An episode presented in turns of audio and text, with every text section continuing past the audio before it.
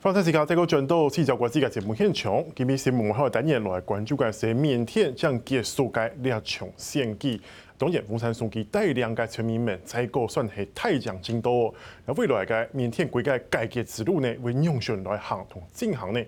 今日特别有请到嘅系长期关注缅甸嘅大概台视台嘅杨聪荣教授，大家好，啊，大家好。那位来宾呢系理台嘅缅甸作家团委，也别名叫做系缅甸老凤。呃，老王哥你好，主持人好，杨教授好。当然就是呃，我们今天这个这样子，大家都关注美国选举的时候，其实，在东南亚也发生了一场，就是。呃，另外一场对他们民民主之路来讲是很重要的选举。那这次我们可以看到翁山苏姬带领带领的全民盟，或者说有人叫民盟。对。那在这一次的选举当中，也是脱离军政府直接统治的第二度选举当中，赢得的席位好像又比上次更多。有人说是多六席，拿到三百九十六席，几乎百分之七十五以上的席次都被全民盟拿去了。那呃，我们先请杨老师帮我们分析一下哈，你怎么看这样的缅甸第二场选举？他所代表的里程碑或是意义。嗯嗯，翁山苏姬这一次的选举的成果哈，代表了他现就是他上台之后哈，这个路线基本上还是可以被肯定的哈。那这个路线其实是相当不容易哈。就得票率来讲哈，他的得票率大概七八成啊，这么高哈。那呃席次也也有斩获。那当然就说在目前的这个，他等于说是在夹缝中哈。得到这样的一个成果啊，这个夹缝怎么用夹缝呢？哎，就是说军方、国际的那个媒体对他的批评，还有呢，就是说在本地的这个民族呃少数民族的这个给他的压力哈，那这些东西呢，他要维持，就是说要让这个缅甸的这个成果哈，民主的成果要要得到落实的话，他必须要在短的时间内做出成绩来。没想到在五年后哈，还能够得到这么高的这个得票率。那在所有的这个民主选举来讲，都是非常难能可贵的。至少确认了哈，他所执政的这个方向哈，还是在目前的这个缅甸局势来讲最好的选项。所以呢，可以继续让他保持，就说在在一段时间的这种继续的执政。那老王哥，身为这个。您来台，但是我知道你每年都还会回去缅甸，会而且的很关心每次的选举。那您怎么看？尤其你怎么看这场选举？然后，呃，你有没有认识缅甸的朋友？他们是怎么看这个选举的？嗯，呃，那个，呃，水莲仔州有点负责，因为这次那个民盟党就是以翁山书记为代表的那个就是党员，他们高票当选。然后我有很多朋友都是，我有打电话问了很多朋友，他们都是选支持的比比较多。对，就是支持民盟的，民盟党连任，所以说，呃，这足以证明说，民盟党受到呃很多这个缅甸人的那个爱戴。是，所以说，呃，现在其实缅甸当地人其实大部分来讲，也是支持翁山书记现在的路线哦。呃，对。还有一个情况就是说，他的这个呃投票率哈也很高，是就大家的这个民主参与还是高的哈。那么总的分析起来就是说，大家不现在已经享受到民主开放的果实了哈。其实这个果实还不够好，但是呢，没有人愿意回到军方统治的那个封闭的年代。那这个是在目前市面上没有其他选项的情况下，民盟还是大获全胜的一个主要原因。我相信这点可能要问老王哥的观察，因为每年回去，您的感觉是这个缅缅甸现在相较于之前军政府统治的时候的开放程度是怎么样？你每年这样回去，自己的感觉是怎么样？嗯，我我我就是这段时间我回去了好几次，我每次回去感觉到感觉到说啊，缅甸好像越来越繁华。它现在缅甸的仰光机场也是变成国际机场了，对，然后那边的就是接待人员都很亲切，就感觉说就象征着欧山书记这种。嗯，很好的形象，所以与国际接轨。跟以前的军政府来比较呢？呃，以前的军政府就是说比较比较专横跋扈，然后大家都不敢讲话。现在回去的话，就感觉说大家都呃都都人手一机，都很就是随心所欲的。所以就包括言论自由，像这种呃，或者是这样的新闻自由，又比较开放。呃，对。他们现现在我们明天也可以用赖也可以用那个就是脸书，对。嗯所以说，我们可以看到这次的呃，整个大概是算是五年来的这种民主成果再一次检视，可以看到缅甸似乎有在越来越进步。那这次的投票其实呃有一个特点，就是刚好也碰到疫情啊。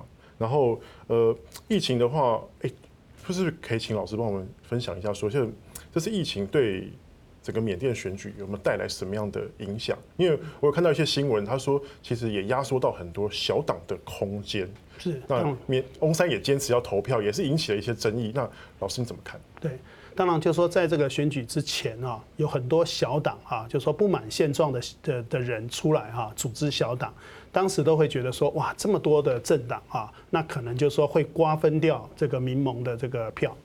但是呢，后来疫情发生的这个状态下哈，就是大家还是就说最后还是就是说继续办这个呃这个。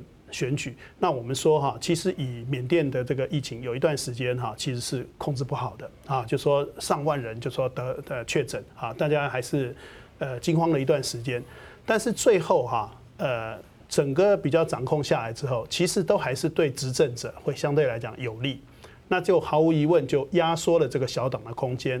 最后选举的结果哈，当初那个在媒体上冒出来这些小党哈，最后其实没有任何人可以就说威胁到这个民盟的这个发展，所以我想可以看出来，就是这个呃翁山苏姬的这个政府啊，他其实已经是很清楚的掌握住国家机器政府的运作哈，那应该算是一个就是说从。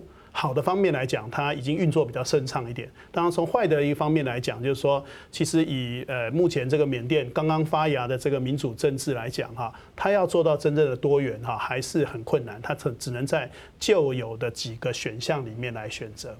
说到多元这件事情，因为我记得就是我跟老王哥有聊过，说到多元说其实看起来很多政党，但这一次选举似乎真的真的选择也只有两个大两个主要的大党，您怎怎么看？因为其实这次选的有很多小党，但是但是好像那个感觉跟台湾一样，就是有两个大党在在竞争嘛。然后这次好像呃众望所归还是民盟党选赢了，对。然后因为呃翁山书记他说这次选举虽然有疫情的冲击，但是他说呃选举比那个疫情还重要。所以说民主发展对于这个缅甸人来讲，比防疫、比现在的疫情，甚至比任何议题都还重要吗？呃呃对。因为欧山书记说，他就是说疫情比那个防疫还重要。他因为我想他可能是要呃乘胜追击，然后就是呃掌握他那个绝对优势。对，如果是说延后再选的话，他可能会有变数，他是可能担心这一点的。是啊。少数民族的呃，就是说小党哈，真正有斩获的哈，还是这个少数民族地区，然后民族政党为主。对。讲到少数民族，我们看到这次的缅甸大选当中，当然。还有一个可以观察点，就是有看到说，哎，全民盟有提出了几位这个穆斯林的候选人，然后当然当中有当选的两位哦，然后在这个上千名的当中，就那么两位，虽然说不多，但比上次挂零来讲，好像也有不少的进步。那呃，我想先请问一下老汪大哥，你怎么看？就是说，呃，尤其是穆斯林的候选人当选到国会议席，认为是对缅缅甸的整个民族族群来讲是什么样的意义呢？我觉得会起到一个就是融合的作用，对，因为其实翁山书记他上台以来，他他之前有请那个法律顾问，也是穆斯林的背景，但是可惜那个就是后来在阳光集团被被刺杀了，对，所以说他就是呃这次能够有两席，就表示缅甸那个什么，虽然说先进了一小步，却是民主的一大步。是，老师你怎么看？对，呃，翁山书记就说他到目前为止哈，坐稳这个国家领导人的这个地位哈，最主要最主要他就是象征民族团结。那民族团结以他的背景，他能够跟各个不同的这个呃民族来对话，所以呢，穆斯林对他来讲，就是说其实这个象征意义就很大。虽然说他实际上他提名的穆斯林的人数很少，但是至少在市区里面能见度也很高。那我想就说，呃，最重要就是说，我想这个穆穆斯林对这个翁山书记来讲哈，他还是一个国际议题，就是说国际上对他可能要面对的问题。对，抨击最大的就是有关于这个罗兴亚人。那有很多情况下，大家把它导向一个这个宗教宗教上的因素哈。那呃，另外就是说，实际上呃，到目前为止，翁山书记相当于哈，他在做一种权力平衡的一种做法，也就是说，哎，民族。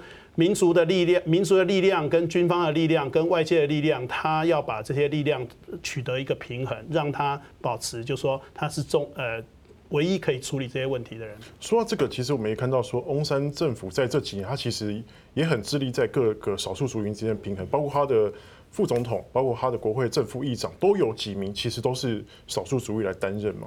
那个副总统那个是，就是说法律上就这样规定，副总统跟那个呃副议长都是法律上就是由少数民族代表来担担任的。是对，所以说老王哥呢怎么看？觉得就是他翁山在整个致力于缅甸的族群平衡来看的话，您怎么看？他就是对缅甸族群的这个平衡，我觉得他花了花了很大的功夫，他都会到每一个就是。每一个帮，有的时候会去去那边去，去亲自去访问，然后都穿当地的那个什么服装啊，呃，就显现出很亲民的样子，对啊，因为他是继承他那个他父亲翁山将军的那个就是遗业，对，是，对，但是我们这样讲哈，就是说。呃，翁山书记他很努力的哈，想要就说达成民族的和解，然后也办了一个二十一世纪的宾农会议，对，就是说从他父亲留下来的遗产啊，象征民族团结的这样的一个会议，他继续办了。是。那我们说，在象征性来讲，他有达到这个高度，但实际上哈，这些后来跟呃就是呃政府和谈的这些少数民族哈，其实并没有真正放下武器。所以表示说，大家还在观望的这个这个态度。那个别的地方啊，就有一些不同的杂音。因为包括这些，可能还有一些地方的武装力量还没有放下，甚至因为冲突的因素，导致了缅甸选举委员会取消了若开邦的选举。那这样做，呃，是出于翁山的考量，还是军方的考量？另外就是说，难道不担心会被各界诟病吗？那缅甸选民怎么看？老王哥，你先。呃，这次就是取消若开邦的选票，他可能就是可能担心说会，就是选举期间会有那个就是会有武装冲突，对武装冲突，对会影响选情。是对这个大目前大概取消的主要是大家关注是若开邦，其实那个像呃孟邦还有那个呃就是呃善邦都有这样的情况哈。那主要是这样，就是说其实这些地方都还是会动乱。啊，就说从这个政府的逻辑来讲，这个地方既然不安全，那我就把这些人那个选票取消。但是若开邦它所造成的影响是比较大的哈，就是说因为它这个是呃比较多罗兴亚人在这里，那罗兴亚人到底是不是有投票权这件事情，其实呢在缅甸的境内哈跟外界是有很大的这个歧义。过去一段长的时间里面哈。诶，国际对这个翁山书记的批评哈，主要是在罗罗兴亚的这个议题上。不过呢，呃，翁山书记他后来选择的立场，他是选择国内的立场，让就说呃，就是甚至会可以为军方辩护。那这个目以目前这样的局势来讲，就是说，呃，他等于说还是以国内的这个政局为主要的考虑。那所以这个把这边取消，我想在国内不会有什么意见。嗯哼。OK，好，那我们先休息一下，我们大家下半场继续来关心这个缅甸未来在族群发展上面的议题。是，那现在可以看下下半场继续来关注缅甸未来该民族之路韩国俩出口扶贫的问题。